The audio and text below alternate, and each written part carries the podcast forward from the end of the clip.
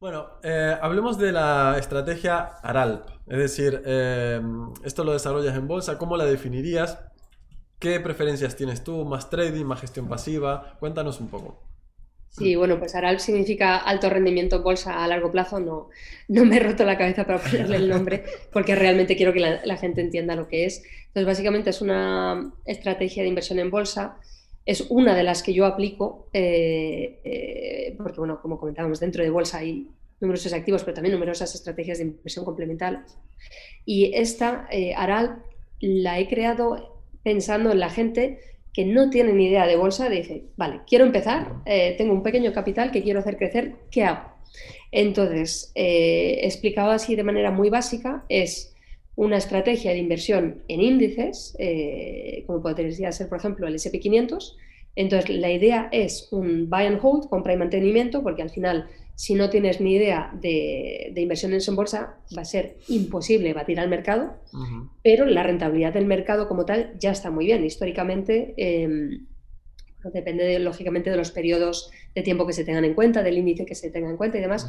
Pero bueno, para, para el SP500 en los últimos 100, 125 años ha dado un retorno de entre un 7 y un 8% de media, o sea que para un principiante que no tenga ni idea ya está muy bien. O sea, la gente que tenga aspiraciones a obtener una rentabilidad más alta, porque oye, bueno, pues la gente que ha hecho un por 10 en criptomonedas, no, es otro, o sea, la bolsa es otra cosa, es mucho más seguro, o sea, lógicamente... Eh, eh, habrá gente que piense, no, la bolsa no es seguro y por supuesto que no, pero cuando inviertes en índices, eh, eso está replicando el mercado. Lógicamente hay, periodos de bajadas, pero si tú tienes un horizonte a largo plazo y ves la gráfica de los índices, son alcistas a largo plazo. Entonces, Aralp está basado en eso, pero con un extra, y es que em, históricamente hay ciertas eh, clases de activos que funcionan mejor que otros en ciertos momentos. Entonces, toda la estrategia está basada en intentar no hacer market timing, no intentar predecir cuál va a ser el próximo activo que va a ser más remunerado, porque eso es imposible saberlo, pero eh, sí analizar ex post eh, cuáles han ido mejor para intentar eh, ver cuáles pueden estadísticamente ir mejor en el futuro. Entonces, en base a eso, em, se adaptan los activos a los que se va invirtiendo en base a las condiciones de mercado y eso hace que se pueda pasar de una rentabilidad histórica de un 7 o un 8%, como que comentábamos, de media para el SP500, a en torno a un 15% de media, eso, jugando con, cambiar de un índice a otro cuando, cuando conviene. O sea, entiendo que lo que hace es periódicamente se hace un estudio de los que han ido mejor y intentas eh, alocar más capital allí, colocar más capital a los que están yendo mejor para unirte. ¿Puede ser? ¿O los que han ido mejor en el periodo anterior? Más, o menos, sí. o sea, luego hay matices dentro de la estrategia, pero básicamente es eso. Es eh, todos los meses se hace el seguimiento de la cartera eh, y aquí es donde la gente le, le chirría un poco. Lleva solo 10 minutos al mes hacer el seguimiento, que es cuando dicen, ¿cómo es posible que con 10 minutos te salga un 15% y bueno, pues porque es una estrategia Pareto eh, donde buscas, bueno, pues obtener el mayor rendimiento pasando el menor tiempo posible, entonces está todo muy streamlined, como dicen en el mundo anglosajón, para eso, o sea, toda la estrategia está basada en, ya se han analizado previamente los mejores, las mejores clases de activos, los mejores mercados, las mejores zonas geográficas, para que mensualmente solo analizar esas clases de activos, ver cuál es la más remuneradora y entonces decidir. Eh, y por eso es eh, tan rápido. Pero bueno, lógicamente el trabajo de campo anterior que no tienen que hacer los alumnos, eso ha llevado cientos y cientos de horas, eh, como es lógico. Claro. ¿Y cómo, yo ya tengo una curiosidad en este aspecto. ¿Cómo lleva la gente? Pues yo creo que al, final lo que suele pasar eh, es que, la, claro, nosotros cuando hablas de rendimientos anualizados a largo plazo, la gente toma ese número como tal, ¿vale? Nosotros nos ha pasado, hemos tenido, pues hay épocas mejores y épocas peores, ¿no? ¿Qué le, o sea, ¿Cómo le podemos hacer entender a la gente que un rendimiento de un 7 o un 8% anualizado significa que un año puede ser un 40% como este, ¿no? El SP500, que más o menos lleva eso, y otros años un menos 15%? Porque la gente a veces se toma la inversión como si fuera una renta pasiva y la bolsa no es así. ¿No? No es un, no es un piso que arriendas. Entonces, ¿cómo lo, ¿cómo lo vivís vosotros como comunidad este tema? Bueno, o sea, yo siempre digo, si lo que buscas son rentas de la bolsa, vete a una estrategia de dividendos. Es un mundo totalmente diferente. Eh, rentabilidades inferiores, pero sabes que a menos que haya una, una catacombe, eh, se van a llegar los dividendos. Esto es otra, otra, otra historia. Eso, como bien dices, em, o sea, yo tengo, yo enseño gráficos porque yo siempre eh, a mí me encantan las estadísticas, los números y, lo que a mí me convence, pienso que a las otras personas les puede ayudar también a, verlo. Entonces, o sea, en mi web hay gráficos de los últimos 70 años de, cómo ha ido evolucionando la cartera y lógicamente se ve que en ciertos periodos eh, ha habido, o sea, no solo ha quedado plana la estrategia, sino que ha habido bajadas. O sea, eh, lógicamente en la época de pandemia, como no es una estrategia que pretende em, ver a futuro, no, no, no, pudimos predecir que en febrero y marzo del 2020 iba a haber esas caídas tan fuertes. Em, entonces, lógicamente, eh, se sufrieron las, las caídas, por así decir, pero bueno, hasta que no ejecutas tu, o sea, hasta que no vendes o cierras la posición, no tienes pérdidas. Entonces, la gente, mucha gente entró en pánico, o sea, no digo de los alumnos, en general, mucha gente cerró posiciones en marzo diciendo, bueno, esto es el comienzo de un mercado bajista y en cambio, la gente que se mantuvo eh, fiel a la estrategia, eh, que es buy and hold, como digo, eh, se aferró a ella y bueno, pues vieron un crecimiento espectacular en finales del 2020, 2021 y que todas las personas que vendieron con la bajada del 2020 se estaban mordiendo las uñas de, pero ¿cómo he podido perdérmelo? Bueno, pues porque si tú tienes una estrategia a largo plazo, sabes que va a haber caídas y esto tienes que ser consciente de ello, va a haber caídas.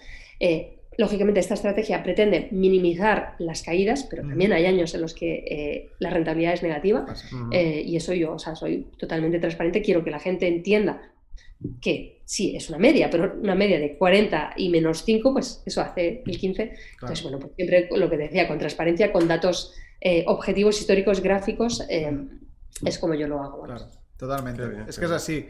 O sea, no era una crítica a la estrategia, es una, situación que nosotros nos encontramos también. La gente tiene que entender que dentro de eh, una inversión, eh, ¿cómo lo diría? A mí me gustaba mucho un trader que hablaba de los clústeres de buena suerte y los clústeres de mala suerte, ¿no? Porque no es una distribución lineal. Hay momentos muy buenos, momentos muy malos y momentos muy aburridos. Lo normal es aburrirse. Luego habrá veces que te irá muy bien y algunas veces que no tan bien, ¿no? pero, pero bueno, yo también decía esto y voy a, voy a cambiar la, pregunta, porque eh, teníamos una preparada que ha respondido. Esto es un poco así. Nosotros hacemos un guion. No, no, pero genial, genial. quedas unas respuestas tan completas, Andrea, que, ya no hace falta preguntar. Eh, ¿Por qué decía esto? Ah, por, por estas caídas de ahora del SP500 que ha habido, que por cierto ya vuelve a estar casi en máximos. La gente se espanta, pero el problema es que la gente dice, venga, bueno, yo, yo invierto a largo plazo y se mira en el gráfico en, horario, en M15. No, no puedes. Tienes que mirarte la perspectiva y ver que lo que ha pasado hoy es una mota de polvo en la subida que está habiendo, ¿no? Es, es un poco ese el trabajo también de, yo creo que hay que pasar. No hay que mirar tanto. No hay que mirarlo. Hemos de disfrutar de la vida. Si estás invirtiendo es para que funcione solo, no para estar todo el día mirando, ¿no? Sí, sí, absolutamente. En fin, bueno. Bueno, hablamos también de, estas estrategias, ¿no? Tú, tú siempre eh, respondes sobre esas estrategias o cursos, material que te ha funcionado, ¿vale? La pregunta es, esa que no te ha funcionado, es decir, vamos a, puntualizarla, es decir, ¿hay algún caso así que hayas probado una estrategia que no te ha funcionado y, bueno, hayas tenido que, bueno, que asumir pérdidas o lo que sea? O, cuál fue el causante de que esa estrategia no funcionara? Si recuerdas así alguna muy puntual que digas, mira, esto mejor no lo hagáis. Bueno, pues por suerte yo eh, las mayores pérdidas me han venido siempre eh, por estafas, ¿vale? O sea, bueno, suerte. Eh, entonces son proyectos que han resultado en una estafa, chiringuitos financieros, cosas así, que la gente dice, ah, pues entonces no eres tan lista como, como creía, sino lo cierto es que muchas veces estos esquemas son muy, muy difíciles de, entrever. Entonces, aunque hagas un trabajo de, de investigación, de fondo, es, difícil a veces. Eh, entonces, por suerte, no han sido muchos y en algunos casos he conseguido recuperar em, el dinero, pero en otros no. Y bueno, pues eh, de hecho, en, la cartera de inversión inteligente, una de las plataformas que hubo al comienzo resultó ser una estafa. Entonces, bueno, pues como yo siempre eh, pretendo ser transparente, o sea, lo digo todo abiertamente porque es, también el, propósito es pedagógico, que la gente entienda que estas cosas pueden pasar. Entonces, bueno, pues lo, añades en, la hoja de cálculo como una pérdida, lo reduces del capital, de perdón, de los beneficios obtenidos del conjunto de la cartera como tal, y bueno, pues borrón y cuenta nueva, como que dice. Entonces, sobre todo, importante aprender de, qué es lo, o sea, los elementos comunes a todas esas estafas para poder ver a futuro eh, cuáles eh, son evitables y a día de hoy, bueno, pues tengo un radar mucho más fino eh, para identificar y, me resulta mucho más fácil saber lo que huele mal, vamos, o sea, como quien dice. Entonces, en ese sentido ha sido una de las mayores. Y luego, bueno, pues igual nos gusta esta, esta respuesta que voy a dar ahora, ya en lo que respecta a estrategias de inversión. A mí personalmente, el trading intradía lo he probado, me ha generado mucho estrés y no me gusta. Dicho esto, porque a mí no me gusta en absoluto estar delante de la pantalla del ordenador. A mí me gusta salir con la bici a correr, a estar fuera. No me gusta estar condicionada por los mercados, o sea, los horarios de los mercados. Dicho esto, conozco mucha gente eh, que opera en intradía con mucha tranquilidad porque saben hacerlo bien. Yo probablemente es que nunca llegué al tal punto de formarme bien, de entender de no, tienes que mantener la calma, no, de estar viendo el gráfico que fluctúa constantemente. Entonces, a mí es algo que no me ha funcionado, pero sé que a muchas otras personas sí. Entonces, quiero aclarar esto. Eh, no, no, totalmente. Además, es que nosotros somos muy claros en este tema. Primero que no es la única manera que de invertir. Yo creo que, que el trading pues tiene que ser una parte de tu cartera si tú quieres y si no, no. Pero una parte. Eh, y nosotros lo aplicamos así. Y segundo, que para ganar en trading intradía hay un camino muy largo. Eso es lo que intentamos mm. muchas veces decir, que esto no es, eh, llego allí, la bolsa, me, saco un 100% en dos meses y a, funcionar, que decimos, ¿no? No, esto no va así. Entonces, eh, está bien que lo menciones, porque eh, tú que al final lo, que has decidido es, yo prefiero estar haciendo otras cosas o aprendiendo o lo que sea, dedicándote a, tus proyectos y no tanto eh, pendiente del mercado. Y está bien que la gente sepa que eso es lo que hay. Si quieres hacer intradía, si quieres hacer scalping, quieres hacer estas cosas, tienes que estar. O ser muy crack y que un crear algún bot o alguna cosa que lo haga por ti. Que por lo general no, acaban yendo mal al final. Pero bueno, eh, si eres muy bueno, lo puedes hacer. Está bien la, de hecho, eh, como nos dedicamos precisamente a, gestionar capital, primero el nuestro y luego, pues, eh, bueno, a través de productos alternativos, pues, intentamos que la gente replique nuestra operativa. Eh, lo que hacemos con nuestros cursos, sobre todo con el Master de Trading, es tratar de reducir ese, ese lapso de tiempo que a nosotros nos ha costado entender las estrategias de intradía y cómo llevarlo a cabo. Y eh, precisamente en la paciencia y todas las herramientas que, sean, que son necesarias, pues intentamos reducir el tiempo para que la gente no pase esos 10 años como lo hicimos nosotros. Y a lo mejor en un año y medio, como mucho dos, eh, pueda eh, eso, tener una formación y una profesión relacionada con el trading. Pero claro, realmente tienes que tener el perfil para exponerte a eso, no es para todo el mundo, está claro. Está claro. Yo lo veo como un entrenamiento. Si te entrenas a saco y luego después puedes escoger. Yo me acuerdo que ahora no lo hago el intradía porque no estoy en el equipo, pero que lo hace, pero quiero decir, yo en su momento estuve y pensé, hostia, está bien, pero es que también quiero hacer otras cosas. Y entonces ellos que son unos cracks lo hacen y yo soy mucho más tranquilo. Me miro los gráficos más tranquilo y voy haciendo otra gestión, ¿no? y sobre todo sin estrés. Que aquí no huele una mosca, ¿eh? por lo general. Eso también, eso también. Mira, antes lo hemos mencionado, así cambiando un poco de, tercio. Porque además estamos poniendo, estamos ya sacando cosas que, ¿cómo lo diría? Bulos que hay por internet que no puede ser, ¿no? Como que en la intradía te, te ganas mucho dinero, todo esto. ¿Cómo ves, eh, ¿Cómo ves el sector? Que tú que ya llevas tiempo dedicándote y tal, ¿cómo ves el sector internet, redes sociales con respecto a la inversión, formación, señales de inversión, todo esto? Eh, bueno, tenía aquí la frase de hazte millonario, operando pues, una hora y media o lo que sea. ¿Cómo, ¿Qué opinas? ¿Te, te, afecta a ti, por ejemplo, gente que te toma menos en serio por todo lo que hay a tu alrededor? En el sentido de, oye, tú, tú estás haciendo una pedagogía o estás enseñando tu forma de operar, o tu forma de invertir, y que gente no se lo tome tan en serio o quiera que le enseñes muchas más pruebas porque hay mucho vende humos que antes lo has mencionado por internet. ¿Cómo lo ves? Bueno, yo creo que... Mm, eh, bueno, yo, yo, estudié economía y finanzas, pero también derecho, entonces siempre me sale mi, mi vena así más jurídica. Y es que hay una cosa que muchos eh, infoproductores no tienen en cuenta y es que no se puede hacer recomendaciones de inversiones sin tener una licencia. Y eso es algo que mucha gente se pasa a la torera, eh, pero bueno, podrían tener problemas con la CNMV si les buscaran las cosquillas. Entonces yo no busco nunca eh, dar consejos de inversión, em, porque creo al final que cada cual debe tomar sus propias decisiones. Eh, entonces, partiendo de esa base, yo lo que hago es compartir mi conocimiento.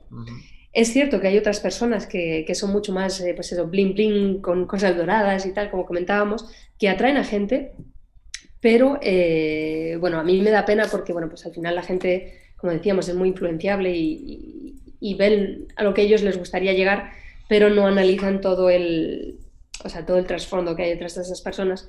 Entonces yo creo, o sea, yo no, mi propósito no es tener cuantos más alumnos mejor, sino realmente cambiar la, la vida de gente que quiere hacerlo de manera sostenible y eh, con cabeza y de manera pues eh, ordenada y no dejarse llevar pues eh, por lo que ven ahí fuera. Entonces, a mí personalmente yo estoy muy centrada en lo que es mi comunidad y no miro tanto lo que hay ahí fuera porque lo que hacen los demás a mí personalmente no me, no me importa tanto, pero sí que creo que hay que tener cuidado con lo que con la información que se ingiere y lo que cómo se deja uno eh, influenciar. Entonces, bueno, pues yo creo que es importante eh, de la gente que hay fuera ver la trayectoria que tienen, eh, cómo lo han hecho ellos. O sea, yo una máxima que ya lo he dicho antes, es que solo hablo de lo que yo misma he hecho, entonces que vean si esa gente realmente em, es un poco lo, de siempre, de eres rico porque te han ido bien las inversiones o porque has vendido cursos de, cómo invertir, que es lo que siempre se dice a Robert Kiyosaki y demás. Entonces, bueno, pues intentar investigar un poco, a ver, eh, para las personas que te interesen, a ver cómo han llegado a, comprar ese Ferrari o lo que sea.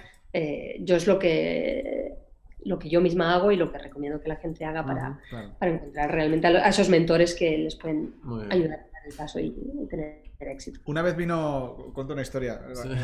Nosotros a, veces viene a la oficina gente a vernos y a ver cómo invertimos y o aprender o a ver si ponen algunos nos traen dinero pues bueno nosotros decimos ve a ver que esto no funciona así me han llegado a venir con una caja de zapatos una vez. Pero dije oye esto no pero no eh, eh, bromas aparte hubo una vez que nos pasó eh, con una persona que vino que estuvimos hablando con esta persona, tal, le contamos todo, lo que hacíamos, nuestra forma de ver el tema del trading, la inversión y todo esto, y nos dijo que no pondría, ¿cómo, cómo fue? Que no le molaba o que no le convencía, no porque no supiéramos, que, que sí, sino porque no veía Ferraris en las puertas. Y claro, dijimos, bueno, pues no nos hemos entendido en este, en este sentido, porque porque no es, aparte de que no es nuestro estilo, eh, no vamos en Ferrari por ahí, no queremos engañar a nadie en ese sentido, y además mm, no es el mensaje que nos gustaría dar, la opulencia. ¿no? Esa, ese mensaje de. Y además en la puerta, que no sé, bien, pero lo dejaría en un parking, precisamente, ¿no? Ese pero nos ha pasado, nos ha pasado, es curioso. Esa, bueno, esas ideas que hay. Sí, sí. Bueno, si te parece, Andrea, voy a, vamos a abusar un poquito de tus conocimientos. Y ahora que termina el año 2021, eh, para muchos, pues un año un poco raro, ¿sí? Después del COVID ha sido un poco raro todo, eh, ¿no? Ni fu ni fa, ¿no? Ni, un poco así, ¿no? Eh, y de cara a 2022, algún secreto, algún sector, algún, algo puntual que nuestros alumnos y bueno, la gente que nos sigue eh, pueda estar observando de cara a la inversión del año 2022? ¿Qué prevés que puede ser eh, el sector o, el, o lo que puede dar mejores resultados? Bueno, pues me hace gracia la pregunta porque justo esta mañana he estado grabando un vídeo sobre esto eh, para mi canal. entonces, bueno, la verdad es que yo pienso siempre que las buenas oportunidades se crean. O sea, si sabes dónde buscar, vas a encontrar buenas oportunidades, haya mercado alcista en, rango o, bajista. Entonces, partiendo de esa base, eh, yo personalmente voy a seguir invirtiendo en índices, cosas muy aburridas, pero ya si nos vamos a cosas más, así, más interesantes, más novedosas, yo me estoy interesando bastante por el tema del metaverso y demás, así que va a ser una de mis apuestas para el 2022. Muy bien. Qué bueno. Nosotros también estamos. Hay que ver cómo se entra, pero esto es novedosísimo en el sentido, sobre todo de cara a todo el mundo lo pide, pero es muy novedoso y. y, a ver si opinas esto, Andrea. Yo pienso que cuando algo es muy nuevo, hay muy buenas oportunidades, pero la gente tiene que entender que no es de hoy para mañana. Que estos se están poniendo las raíces, ¿no? Y que, y que no hace falta correr. Porque yo quiero aprender sobre el metaverso, me dijeron el otro día. Hombre, momento, porque creo que tenemos que aprender todo sobre el metaverso aún. Como especie me refiero. Entonces, eh, poco a poco, ¿no? Sí, sí, la, idea, la idea era eh, poner un mercado dentro del metaverso para que la gente pueda hacer trading. No, es broma. Sí, sí, sí. Esto broma, pero, pero podría llegar a ser. Bueno, he visto protocolos DeFi que son marketplaces de NFTs, en el sentido y de... Quiero decir, ya se está generando todo esto. Y ahora además que te estás interesando, tengo muchas ganas de ver todo lo que publiques también de criptos y todo esto. Desde, una, desde una visión tuya, y no te lo tomes a mal, pero más tradicional, más de venir del mundo bolsa, cómo aplicarlo. ¿No? Porque hay mucha gente que entra directamente a este sector y está muy bien, pero Cuidado que esto es la parte arriesgada de la inversión. Estamos explorando, ¿no? Estamos creando nuevos horizontes. Eh, va bien tener también unos fundamentos, ¿no? Y, también hay que reconocer que somos muy tradicionales con respecto a nuestras inversiones. Sí, sí, sin duda. Y tratamos de seguir el mismo modelo, pero aplicado a esas nuevas tecnologías. Es decir, tratamos de mantener la línea porque creemos que, nos puede dar mucho mejor resultado que empezar a, a, exponernos en un sector que de momento no, bueno, eh, es totalmente desconocido. Sí, sí, concuerdo plenamente con vosotros y solo para añadir un matiz.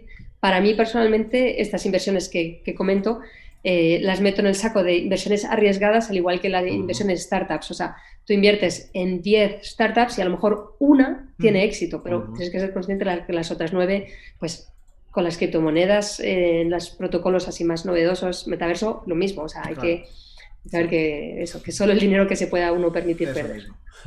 muy bien, muy bien. Bueno, hablamos, eh, sí, hablamos de la parte final ya y nos gustaría saber, eh, bueno, más información sobre tu libro, Inversión, claves para alcanzar la libertad financiera y para aquellos que estén interesados en poder leerte un poquito más y saber más de ti, eh, ¿qué, se va a encontrar el lector cuando adquiera este libro? Bueno, pues si me lo permitís, lo, tengo aquí lo muestro para que Por supuesto. no gordito pero nada básicamente lo que he hecho es un poco plasmar pues todo lo que yo he ido aprendiendo durante estos más de 15 años. Em, eh, he intentado escribir el libro que a mí me hubiera gustado leer en su mm. momento, porque bueno, pues yo he leído cientos, incluso miles de libros, pero el problema que, es, que solía ver que era recurrente es que o eran muy generalistas o eran muy específicos sobre una estrategia en concreto. Y no había nada así como de dame una visión de conjunto. Entonces es lo que yo he intentado hacer, em, está dividido en, en, tres partes básicamente. Una parte para sentar las bases de educación financiera, pues lo más básico de lo que hablábamos de la inflación, que la gente entienda que es un activo, que es un pasivo, el patrimonio, el flujo de caja, que son unos conceptos que son bastante básicos, pero mucha gente no domina.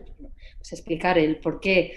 Em, bueno, vuelvo un paso atrás. El, el libro se llama Inversión, que es un juego de palabras, inversión entre invertir y también inversión en el sentido de darle la vuelta, a tu vida, eh, que el camino es posible, eh, bueno, pues eso, claves para alcanzar la libertad financiera. Entonces, lo que voy dando eh, una vez pasada esa primera parte de, sentar las bases es ideas de inversión explicadas tanto desde un punto de vista teórico como, práctico, con ejemplos que se pueden implementar nada más la lectura del libro, para poder bueno, pues generar ingresos pasivos, también hacer crecer el patrimonio y así alcanzar la libertad financiera y luego hay una tercera parte donde se hablan de temas de gestión de cartera, de cómo hacer pues, el rebalanceo de la cartera, qué tipo de, activos incluir, qué porcentaje, entonces, bueno, pues cosas que hemos estado hablando aquí. Y entonces, bueno, pues el propósito tiene 370 páginas, me explayé yo, bueno, como habéis visto me enrollo mucho, pero eh, quería eso, realmente un libro que la gente se lo pueda leer, aunque no tengan idea, y decir, bueno, pues ya tengo así como un, un, camino, o sea, no un camino porque el camino es diferente para cada cual, pero al menos una guía, una idea de por dónde puedo tirar. Eh, hablo de varios pilares dentro de la inversión, entonces para que cada cual escoja el que más le gusta, como comentaba antes, se empieza por una inversión y luego cuando ya te sientes cómodo con esa, pues ya pasas a otras, no, no intentes hacer 20 de golpe. Entonces, bueno, pues es un poquito lo que, lo que he intentado plasmar en el libro. Qué bien, qué bien. Y así hay una pregunta más personal, se me ha venido ahora. Este libro, eh, para ti, eh, aparte de que obviamente vas a aportar a la gente, puede ser... A mí me pasa cuando escribo, por eso te lo pregunto. Eh, yo no tengo libros, pero algún post o algo. Puede ser que hasta te ayude, que sea hasta terapéutico para ti, para ordenar tu cabeza, decir, oye, esto es lo que me ha funcionado, por aquí puedo tirar, o lo que le contaría, yo qué sé, a mis hijos, por decir algo, en el futuro. Sí, yo, yo creo que sí, o sea, es un poco la idea de, yo creé todo esto con la idea de, compartir conocimiento con mis amigos eh, y conocidos, pero en el momento lo hacía de manera pues un poco como patchwork, o sea, hoy te hablo de esto, hoy te hablo del otro, y sí que fue un ejercicio bastante importante de sentarme, plasmar mis ideas en orden y de hecho, esto es, curioso, pero me llevó más tiempo crear la estructura del libro que escribirlo. O sea, porque, o sea, dije, no voy a empezar a escribir ni una sola palabra, hasta que tenga claro dónde voy a empezar y dónde voy a terminar, porque la gente se deja llevar por la improvisación y luego, pues bueno, quedan los libros que quedan, entonces yo dije, no, rigor y, bueno, pues... Eh, ¿Ya que lo tienes en papel? O sea, en Amazon o, algunos, o también estás eh, en librerías ahora? ¿o cómo? Eh, bueno, pues eh, ya para más cosa anecdótica, está solo en Amazon, porque bueno, pues algunos de las mejores editoriales del mundo me dijeron, oye, nos venden los derechos de autor, pero dije, no, para mí este libro es como mi bebé, he puesto cientos, miles de horas, no lo sé, en redactarlo y, quiero que sea mío y, poder disponer de él como, me parece. Me parece muy bien. Entonces, solo en Amazon, pero está en tres formatos, en, formato físico como tengo aquí, en Kindle y también en audiolibro narrado por mí, que eso fue también... Qué bueno. Hostia, ¿te salía bien o, lo tenías que repetir muchas veces? Alguna que otra, porque al final son 370 páginas, o sea que... Claro. Sí, sí, tela, tela. Yo soy malísimo locutando. Yo, yo si, me, si tuviera que poner la voz en mi libro, no lo compro ni de, ni de coña. Pero bueno, seguro que a ti te queda muy Yo soy amante de los audiolibros. ¿eh? Yo todo audiolibro, sí, sí, sí. Eh, bueno, para mí es un ahorro de tiempo, y eh, excepto cuando necesitas algo más práctico, necesitas ver esquemas y tal. el audiolibro a mí me encanta. Bueno, Edu normalmente cierra las entrevistas con unas preguntas rápidas. Sí, algunas ya hemos hablado, pero bueno, eh, creo que tres ya las hemos hablado, pero vamos a hacer como un repaso, ¿no? Eh, de los que has mencionado, un inversor, inversora a quien admires, el que te viene la primera a la cabeza. Eh, Ray Dalio. Ray Dalio, Pues ya somos dos. Muy bien. Eh, ¿Quieres que lo, sí, sí, ah, voy haciendo yo? vale, vale. Sí, porque... sí, sí, a mí me va, ya sabes. Em, vale, igual ya me, responderás, pero una cartera de inversión de alguien famoso que cogerías si no fuera la tuya. Em, supongo que me darás la de Ray Dalio o tienes otra. me, me, parece muy interesante a ver si la de Ray Dalio. Eh, hay muchas otras, pero bueno, la de Warren Buffett, incluso cuando se analiza que, es pública, es muy interesante. No es ah, algo que yo replique, pero sí, sí me inspiro mucho en ella también. Claro. Em, te iba a preguntar si has invertido en criptos. ¿Te puedo preguntar un poco de tu cartera en criptos? ¿Qué estás haciendo ahora? ¿Sí? cómo, la, ¿Cómo está ahora? ¿Cómo está compuesta? Eh, pues a ver, yo tengo una parte eh, que es buy and hold puro, eh, en principalmente Bitcoin y Ethereum que llevo con ella desde el 2017, básicamente, eh, cada vez eh, añadiendo más capital, pero bueno, eso compra y, ahí se queda, guardada en una llave Ledger Nano bien guardada, a salvo, de que no se toca. Luego tengo una parte en, en, stablecoins eh, también, para, bueno, pues para tener siempre la liquidez, pero en el mundo cripto. Una parte en altcoins, que ahí sí que lo que decíais vosotros antes de que se aplica lo que se conoce en el tema de bolsa a, otras eh, cosas más novedosas, pues yo hago swing trading, que eso sí me gusta mucho. Eh, lo aplico el swing trading a criptomonedas y, funciona bastante bien porque al final la, psicología eh, es parecida.